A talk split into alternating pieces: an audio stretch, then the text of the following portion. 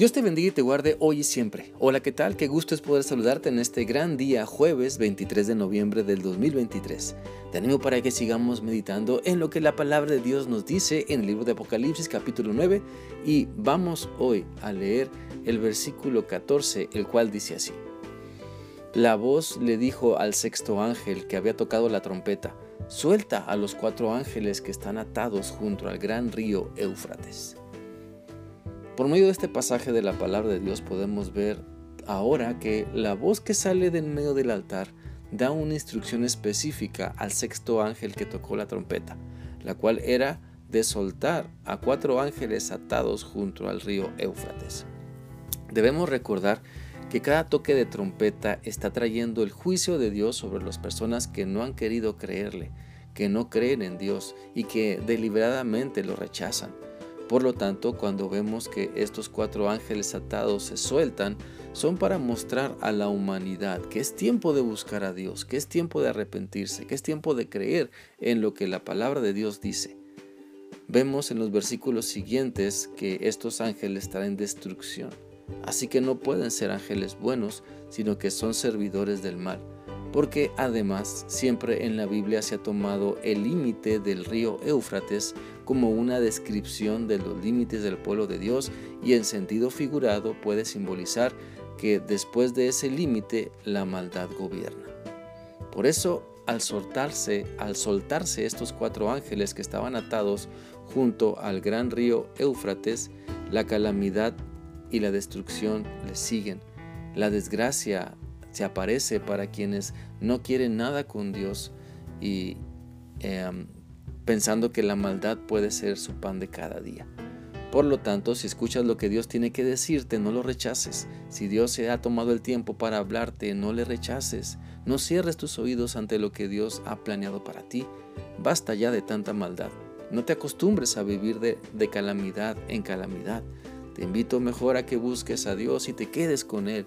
Experimenta su maravilloso poder, ese poder que te lleva de triunfo en triunfo, que te lleva a experimentar el verdadero gozo que no se termina a pesar de los problemas. Sabes, en tiempos difíciles siempre podemos recordar que el Señor está con nosotros. Tiempos difíciles siempre tendremos en esta vida, pero si confías en Dios y le crees, esos tiempos difíciles no te destruyen, no te derriban, porque Dios es más grande que cualquier crisis o problema o enfermedad. Dice la Biblia en el Salmo 91, 1 y 2 lo siguiente. El que habita a la sombra del Altísimo se acoge a la protección del Todopoderoso. Yo le digo al Señor, tú eres mi refugio, mi fortaleza, Dios mío, confío en ti. A pesar de que muchas veces pareciera que los problemas se sueltan en tu contra, Siempre puedes encontrar refugio en Dios, siempre podemos encontrar esperanza cuando pareciera, cuando pareciera que no la hay. Pero cuando confiamos en Dios y le creemos todo lo que Él nos dice, la esperanza brilla en nuestra vida.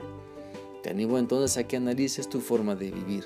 No te sueltes de Dios porque muchas cosas vivimos que nos perturban, que nos frustran, que nos quitan el sueño, que nos llenan de preocupaciones, pero si dejamos que Dios nos lleve en sus manos, entonces podremos atravesar las crisis confiados en Dios. También encontramos que la Biblia dice en el Salmo 27 del 1 al 3 lo siguiente, Jehová es mi luz y mi salvación, ¿de quién temeré? Jehová es la fortaleza de mi vida, ¿de quién he de atemorizarme? Cuando se juntaron contra mí los malignos, mis angustiadores y mis enemigos para comer mis carnes, ellos tropezaron y cayeron.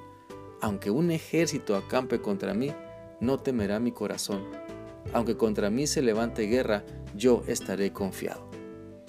Ciertamente las mayores calamidades vienen a nuestra vida cuando rechazamos a Dios, cuando le decimos que se quite de nuestra vida y no nos moleste más. Y lo más triste es acostumbrarse a vivir sin Dios, a pesar de que los problemas no tienen solución. Lo más triste es cuando la gente piensa que su vida no tiene esperanza. Y los problemas, y pensar que los problemas, perdón, no tienen solución. Pero en Cristo la hay.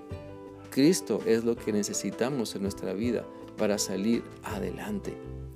Debemos pues entender que Dios es nuestra única esperanza firme y duradera y que mejor es estar con Él que en su contra. Debemos entender que si no le pedimos que nos acompañe, entonces lo que se desate en contra de las personas que no le creen nos alcanzará también a nosotros. Te animo para que puedas ver todo lo que Dios ha hecho y sigue haciendo por ti. No te alejes de Él, no te sueltes de su mano, no pretendas decirle a Dios cómo debes vivir. Creo que es tiempo de sujetarnos a su voluntad y conocerle mejor. Espero que esta reflexión sea útil para ti y que puedas continuar dependiendo cada vez más de Dios y de lo que su palabra te dice. Que sigas teniendo un bendecido día. Dios te guarde siempre. Hasta mañana.